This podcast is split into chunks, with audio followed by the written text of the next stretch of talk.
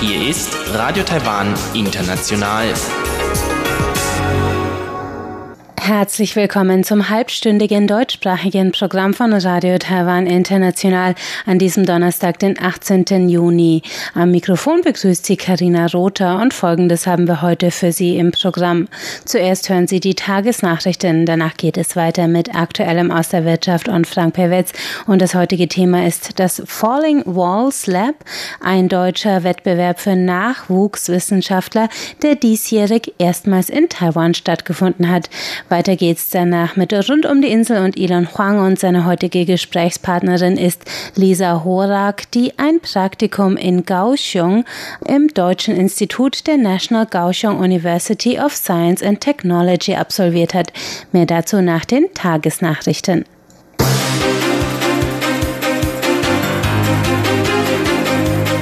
Sie hören die Tagesnachrichten von Radio Taiwan International. Die wichtigsten Schlagzeilen. US-China-Gipfel. Außenministerium betont gute Beziehungen zu USA. Humanitäre Hilfe für Hongkonger in Aktionsplan formalisiert und chinesische Luftwaffe in Taiwans Luftraum. Fünftes Mal seit Anfang Juni. Die Meldungen im Einzelnen. Außenministeriumssprecherin Joanne O hat heute betont, dass Taiwan das US-China-Treffen aufmerksam verfolgt und alle wichtigen Informationen von den amerikanischen Partnern erhalten habe. US-Außenminister Mike Pompeo und der ranghohe chinesische Diplomat Yang Jiechi hatten sich gestern in Hawaii, USA, zu Gesprächen getroffen. Laut der amerikanischen Stellungnahme war das Ziel der offene Informationsaustausch im Zusammenhang mit Covid-19. Beide Seiten betonten die Bedeutung von wirtschaftlicher Zusammenarbeit. Auch politische Streitthemen kamen zur Sprache. Yang Jiechi betonte, dass die Taiwan-Frage eine innenpolitische Angelegenheit Chinas sei und die USA das Ein-China-Prinzip zu respektieren hätte. Er kritisierte die internationale Einmischung in Chinas Hongkong- und Xinjiang-Politik. Wenige Stunden zuvor hatten die Außenminister der G7-Staaten eine gemeinsame Stellungnahme veröffentlicht, die Chinas geplantes nationales Sicherheitsgesetz für Hongkong verurteilt. Außerdem hatte US-Präsident Donald Trump gestern ein Gesetz unterzeichnet, das Sanktionen gegen chinesische Beamte möglich macht, wenn sie an der Unterdrückung der Uiguren in Xinjiang beteiligt sind. O sagte, US-Außenminister Pompeo hätte in der Vergangenheit Taiwans Bedeutung als erfolgreiche Demokratie und zuverlässigen Partner klar benannt.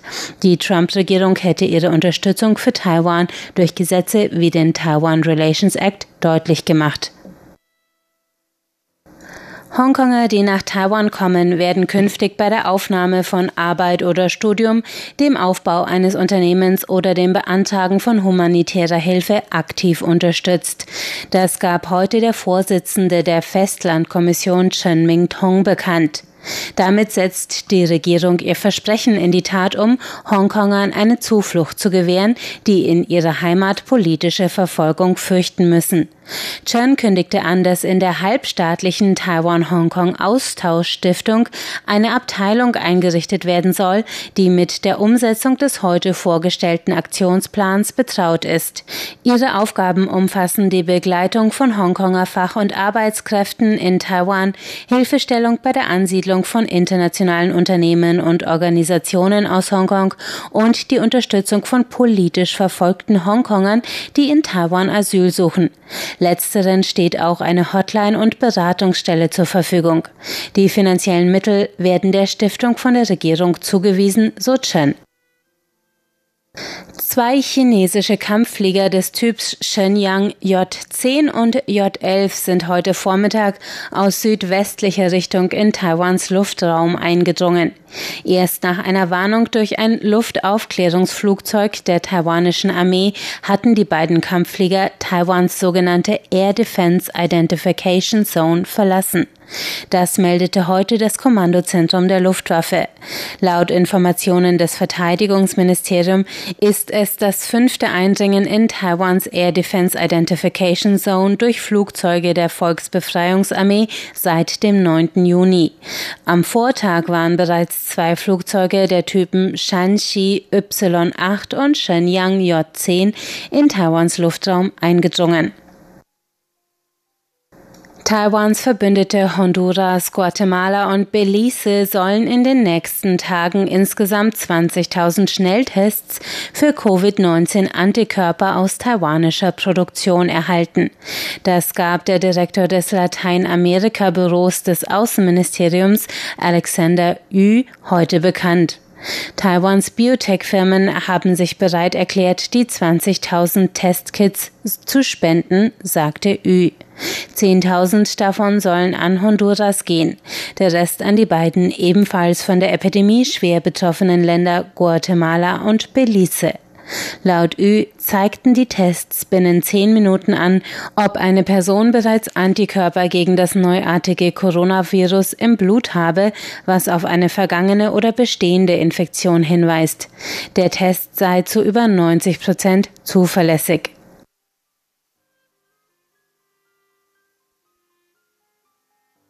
Das Epidemie-Kommandozentrum hat heute eine neue Infektion mit dem Coronavirus bestätigt.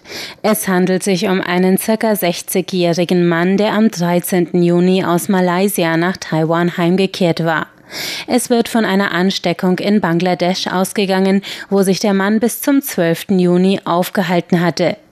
Das bringt die Zahl der Covid-Infektionen in Taiwan auf 446. 344 davon haben sich im Ausland infiziert, 55 im Inland und 36 auf einem Marineschiff. Taiwan hat sieben Todesfälle verzeichnet, 434 Personen sind bereits genesen. Der heute bestätigte Infektionsfall saß im selben Flugzeug wie das Ehepaar, das am 16. Juni positiv auf Covid getestet worden war. Laut Kommandozentrum befindet sich der Mann seit seiner Ankunft in Quarantäne und hatte keinen Kontakt mit Freunden oder Familie in Taiwan. Eine Reihe von Arbeiten des taiwanischen Fotografen Wu Zhengzhang sind ab dem 3. Juli auf dem Fotografiefestival Les Rencontres d'Arles in Arles, Südfrankreich zu sehen. Das gab das Taiwan Kulturbüro in Frankreich heute bekannt, das seit 2018 mit dem Veranstalter der Manuel Rivera Ortiz Stiftung kooperiert, um taiwanische Fotografie international zu fördern. O's Landschaftsbilder zeigen klassische Naturmotive, kontrastiert mit menschengemachter Umwelt. In jedem Bild findet sich eine kleine menschliche Gestalt mit überbelichtetem Gesicht. Damit reflektiert der der Künstler die Beziehung zwischen Mensch und Natur, Schönheit und Hoffnungslosigkeit. Die Serie mit dem Titel Visionen Taiwans ist bis zum 5. September in Arles zu sehen. Kommen wir damit zur Börse. Der TAIEX hat heute mit 13 Punkten oder 0,12 Prozent im Plus geschlossen. Das bedeutet einen Abschlusskurs von 11.548 Punkten. Das Handelsvolumen betrug 182 Milliarden Taiwan-Dollar. Umgerechnet sind es 6,16 Milliarden US-Dollar. Es folgt das Wetter.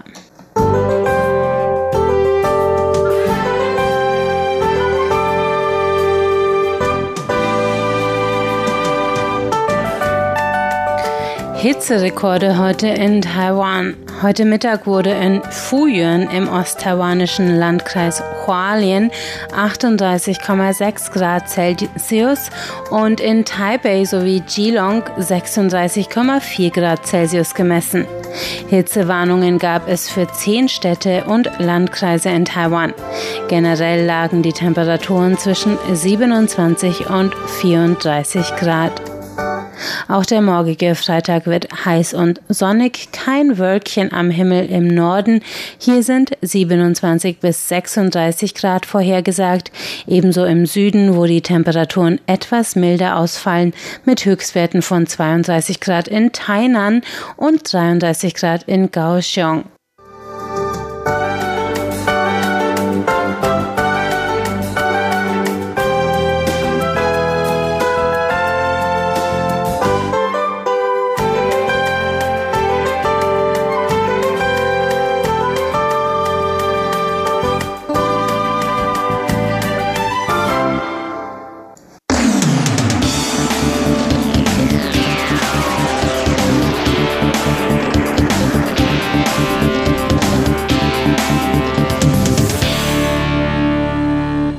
Herzlich willkommen bei Aktuellem aus der Wirtschaft. Das begrüßt Sie Frank Piewitz. Heute geht es weiter mit dem Nachwuchswissenschaftlerwettbewerb aus Berlin, dem Falling Walls Lab, der erstmals hier in Taipei stattfand. Dr. Josef Goldberger vom DAAD Taipei zum Hintergrund des Wettbewerbs. Also das erste, die erste Falling Walls Conference ist in Berlin 2009 durchgeführt. Das war das 20-jährige Jubiläum der Wiedervereinigung des Mauerfalls. Das war damals eben auch schon konzipiert als populärer Science-Event, äh, Science Slam. Zuerst vor allem für sehr renommierte Wissenschaftler, Nobelpreisträger, äh, sehr etablierte Menschen. Und man hat sich dann gedacht, man will auch äh, äh, jungen Wissenschaftlern äh, eine Plattform geben, auf der sie ihre innovativen Ideen äh, vorstellen können. Äh, das Ganze ist gewachsen. Äh, Im Schnitt im Jahr gibt es mittlerweile äh, in etwa 70 bis 80 Ländern äh, Falling Walls Labs als Vorveranstaltungen äh, und die Gewinner dieser nationalen Falling Walls Labs reisen dann normalerweise im November, am 9. November nach Berlin, um dort am Finale teilzunehmen. in diesem Jahr hat sich natürlich alles ein bisschen verändert, Corona bedingt. Ähm, in diesem Jahr wird das Finale online stattfinden. Was auch anders ist als in anderen Jahren, in diesem Jahr ist zum ersten Mal Taipei dabei, Taiwan dabei. Das war eine Idee, die ich eigentlich schon länger hatte, aber endlich habe ich jetzt 2020 Zeit gefunden, äh, hier in Taipei auch mit unseren großartigen Partnern, dem Ministry of Science and Technology und dem Deutschen Institut Taipei, äh, gemeinsam ein Falling Walls Lab durchzuführen. Und ich denke, das hat den Umständen entsprechend auch sehr gut funktioniert. Die Veranstaltung war jetzt nicht, konnte nicht besucht werden von Publikum aufgrund der Sicherheitsbestimmungen, aufgrund der globalen Corona-Epidemie. Äh, aber es gab die Möglichkeit, auf einem Livestream die Veranstaltung mitzubeobachten. Die Veranstaltung wurde auch von Taiwans Ministerium für Wissenschaft und Technik unterstützt und das Ministerium war durch Vizeminister Xia Dabin vertreten, der natürlich ebenfalls einige Worte zur Eröffnung dieses ersten Falling Wall Wettbewerbs an die Teilnehmer und Zuhörer richtete. Very glad uh, that for the first time ich freue mich, dass wir erstmals auch in Taipei eine Qualifikationsrunde für diese Veranstaltung durchführen können. Unser Ministerium für Wissenschaft und Technik ist dabei ebenfalls zusammen mit dem DAAD und dem Deutschen Institut Taipei Gastgeber dieser Veranstaltung. In den letzten Jahren hat unser Ministerium stetig die Grundlagenforschung in den topaktuellen Bereichen, als auch die Unternehmerschaft unter den Forschenden durch gelockerte Bestimmungen und unterstützende Programme, als auch der Entstehung von Plattformen für technische Start-ups unterstützt. Ziel all dieser Anstrengungen ist es, Taiwan zukünftig Innovationskraft und Technologie zu ermächtigen und auf einen weltweit akzeptierten Stand zu bringen. Mit mehr als 30-jähriger Erfahrung in Sektoren wie dem Halbleiterbereich und der Informationstechnologie und eingebetteten Technologien ist Taiwan einer der technologischen Hauptkräfte auf der Welt. Doch mit der aufschäumenden Entwicklung des Internets in den letzten Dekaden ist die Aneignung von Information und Wissen deutlich einfacher geworden, wobei die Globalisierung radikal auf die Ökonomien Kulturen und Gesellschaften der Welt eingewirkt hat. Auch Taiwan muss sich daher bis an die Grenze des technologischen und wirtschaftlichen Fortschritts bewegen, um weiter seine Rolle auf den Bühnen der Welt halten zu können. Dafür muss unsere Industrie mutig Innovation anstreben und auch ins Ausland expandieren. Dies gilt auch für unsere Fachkräfte, die ihre heimische Komfortzone verlassen und global unbekannte Gebiete erobern müssen. Und dies mit visionärem Geist. Das jetzige Falling Wall Lab ist dabei für die nächste Generation der Nachwuchskräfte das ideale Forum, um hier ihre Reise zu beginnen. Ziel ist es, außergewöhnliche oder sogar revolutionäre Ideen zu fördern und die vielversprechenden jungen Wissenschaftler und Unternehmer aus allen Bereichen der Welt zu verbinden. Umso mehr bin ich überrascht, dass auch in Zeiten dieser Epidemie so viele Nachwuchskräfte aktiv an dieser Veranstaltung teilnehmen. Und dann ging es los. Dr. Josef Goldberger eröffnete den Wettbewerb, bei dem es kurz und knapp zugeht. Die Falling Wall Steps sind wissenschaftliche Labs, die weltweit abgehalten werden. Studenten, junge Fachkräfte und Unternehmer, junge Wissenschaftler mit innovativen Ideen stellen dabei in nur exakt drei Minuten Zeit ihre Ideen vor. Der Gewinner dieser Falling Walls Lab Taipei wird Taiwan beim globalen Finale in Berlin vertreten und wird dabei die Chance haben, auch an der Falling Walls Konferenz teilzunehmen, die ebenfalls zeitnah im November in Berlin stattfindet. In diesem Jahr dann wird sie allerdings wegen der Virenepidemie virtuell online durchgeführt.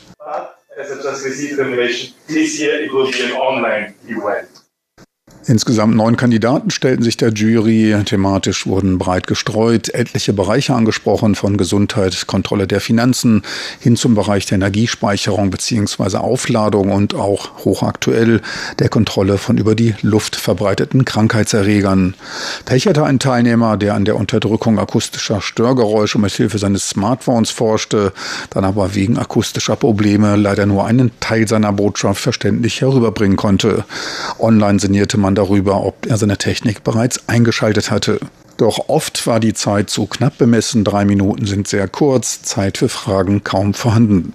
Ready, steady, go. Okay, I'm George from National Yangming University Institute of Neuroscience. I'm wondering to introduce, I want to solve the problem of sleep. I will want to break the will. Wir wollen die Mauer der Schlafbarrieren durchbrechen. Besten Dank. Noch Fragen? So, thank you very much. Time is almost over. Uh, thank you very much. Nicht durchsetzen konnte sich ein Teilnehmer, der eine gebührenpflichtige App zur Kontrolle der Finanzen inklusive der Taschengeldausgaben der Kinder vorstellte, wobei man darauf verwies, dass laut Umfrage mehr als 70 Prozent der Taiwaner nicht in der Lage seien, ein Bankkonto zu eröffnen. Zudem würden mangelnde Finanzkenntnisse den Wohlstand der Leute durch begrenztes Einkommen einschränken. Das reichte nicht für eine vordere Platzierung. Ein weiterer Kandidat sah im Zeitalter der vielfältigen virtuellen Verknüpfungen mangelnde Kontakte unter potenziellen Innovatoren als Problem für nicht erfolgte Innovationen. Seine App sollte alle zusammenbringen. Das klang nicht wirklich neu. Die Jury zeigte sich unbeeindruckt. Prämiert wurde der Ansatz eines effizienteren Energiespeichersystems. Platz 3 ging an Juan Yuan, den ich ganz persönlich noch weiter vorne vermutet hätte. Doch, doch was schlug er vor? Welche Lösung für welches Problem?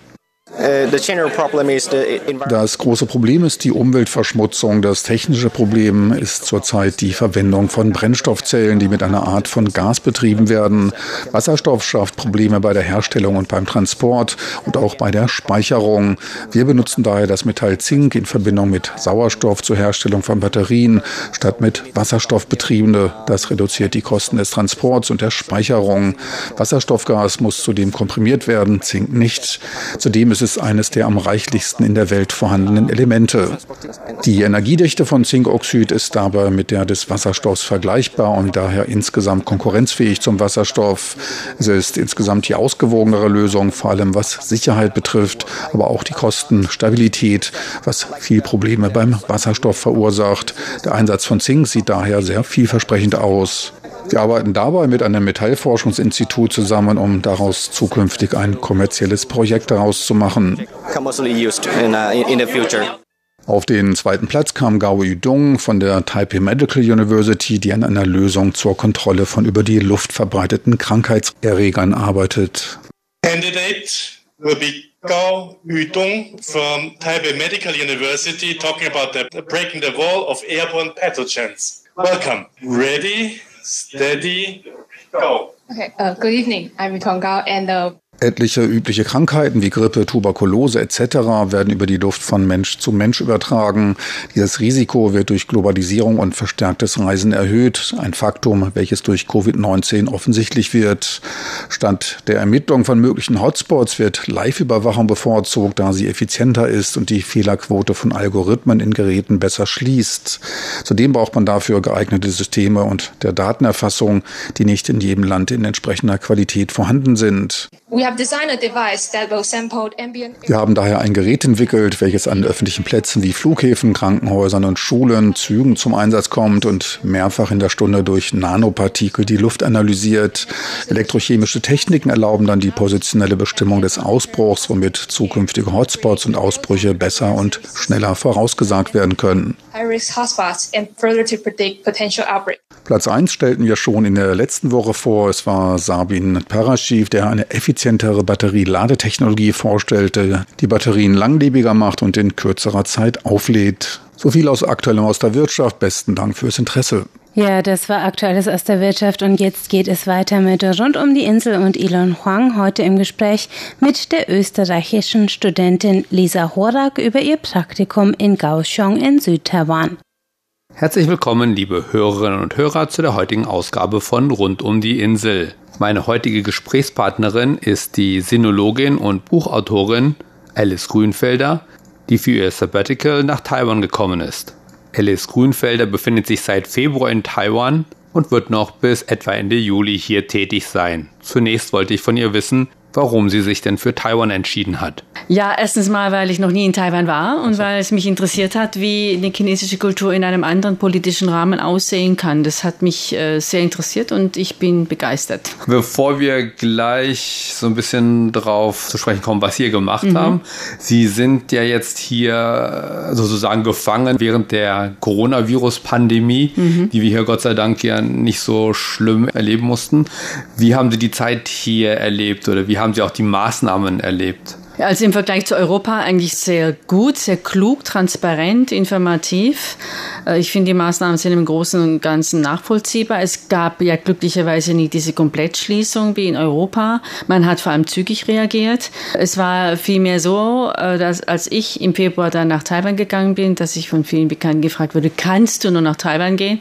Die dann im März und April mir geschrieben haben, wie gut, dass du ausgerechnet jetzt in Taiwan bist. Ich habe eigentlich ansonsten ja, nicht so große Einschränkungen erlebt. Ich habe mehr oder weniger das machen können, was ich wollte, abgesehen von zwei Sachen. Ich bin eigentlich gekommen im Februar, um einen Bericht zu schreiben für den Schweizer Buchhändler und Verlegerverband über die Taipei Book Fair.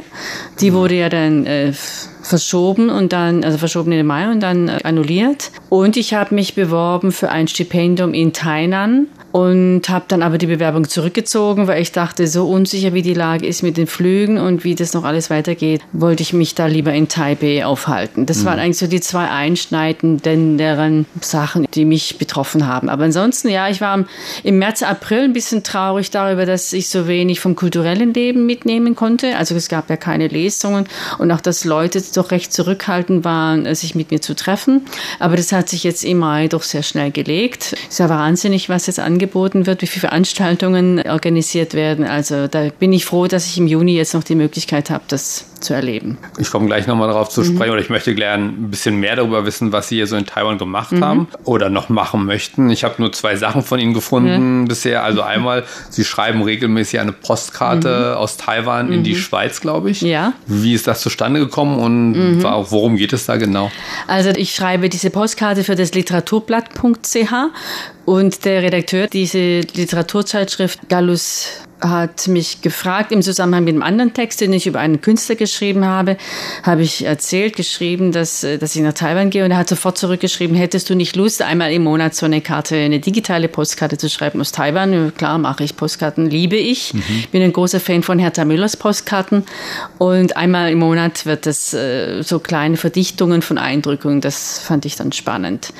Es geht in jeder Postkarte um etwas anderes. Die Themen sind anders, die Formen sind anders.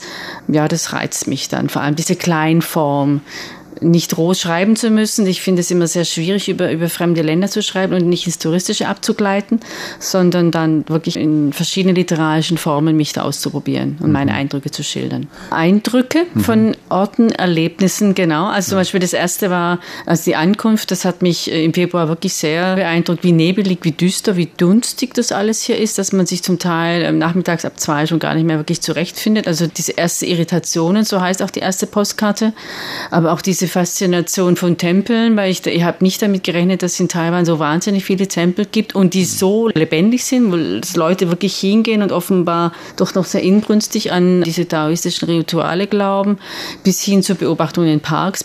Das letzte war zum Beispiel ein Haiku, ein Endlos-Haiku über Schillin. Auch da sind viele so Alltagsbeobachtungen eingeflossen. Und Sie haben gerade schon Parks erwähnt. Mhm. Und zwar, Sie waren ja auch hier schon, als der 228 Gedenktag mhm. war. Mhm. Und da gibt es ja auch eben einen 228 Gedenkpark. Und Sie haben in dem Zusammenhang auch ein Gedicht gelesen. Mhm. Das ist ein Gedicht von Hung Hung. Das ist ein sehr bekannter Lyriker in Taiwan, vielleicht einer der bekanntesten, von dem einige Gedichte auch auf Deutsch vorliegen.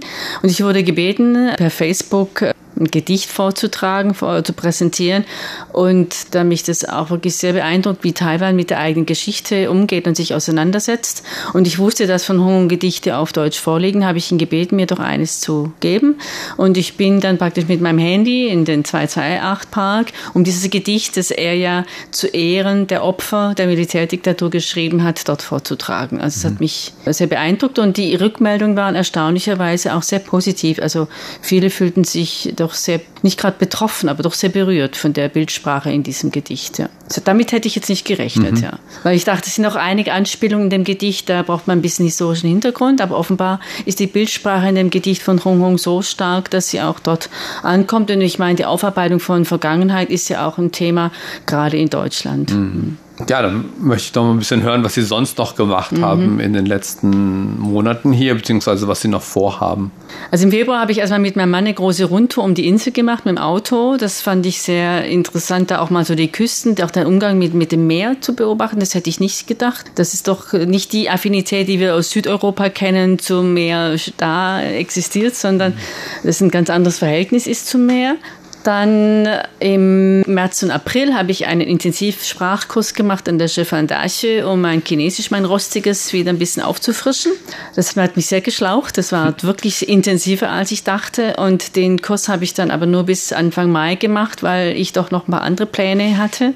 Was mache ich sonst noch? Ich meine, dreimal in der Woche früh am Morgen Drachenboottraining für den Wettkampf dann im Juli. Ab und zu Qigong hier am Fluss, am Jilong River oder auch im Daan Park Park, ab und zu Tai Chi im Chiang Kai-shek Memorial Park. Das machen Sie aber nicht alleine, sondern Sie treffen sich Qigong mache ich alleine und mit der Lehrerin im Daan Park. Tai Chi mache ich mit einem Lehrer im Chiang Kai-shek Memorial.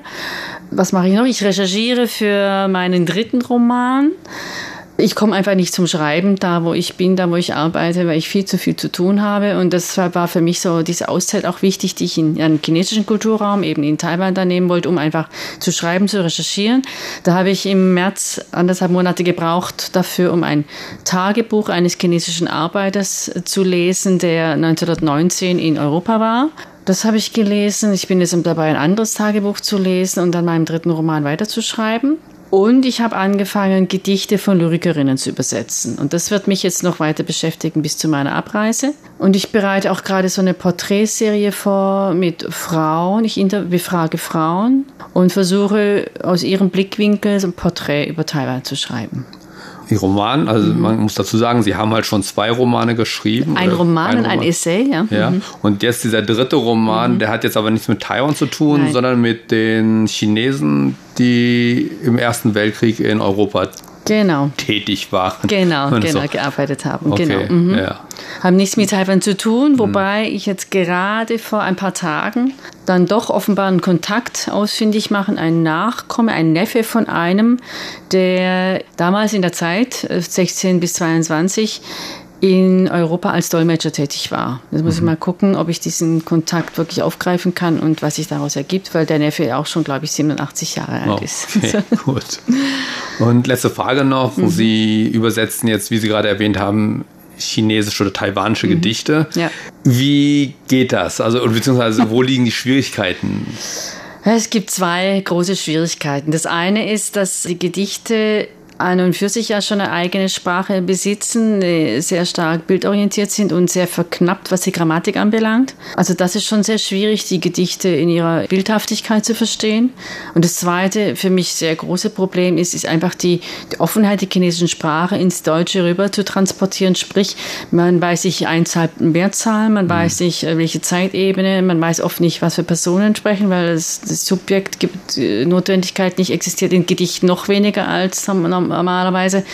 Und diese Uneindeutigkeit, die führt dann dazu, dass ich zum Teil Fehler mache, wie ich merke dann bei Rückfragen, oder dass ich einfach schwimme. Und dann, hm. das geht eigentlich für mich, geht es nur mit intensivem Dialog mit den Lyrikerinnen selber. Sonst sehe ich da keine Möglichkeit. Okay. Aber es macht sehr viel Spaß, weil ja. ich finde, sie sind sehr, sehr anregend. Und die Bilder, die sie verwenden, die Nähe zur Natur, zum Teil sehr besinnlich, aber zum Teil sehr kritisch, äh, das gefällt mir gut. Mhm. Mhm. Gut, ich bedanke mich recht herzlich und dann wünsche ich Ihnen noch alles Gute für den restlichen Aufenthalt hier. Ja, vielen Dank für die Möglichkeit, über die Einleitung zu dem Gespräch.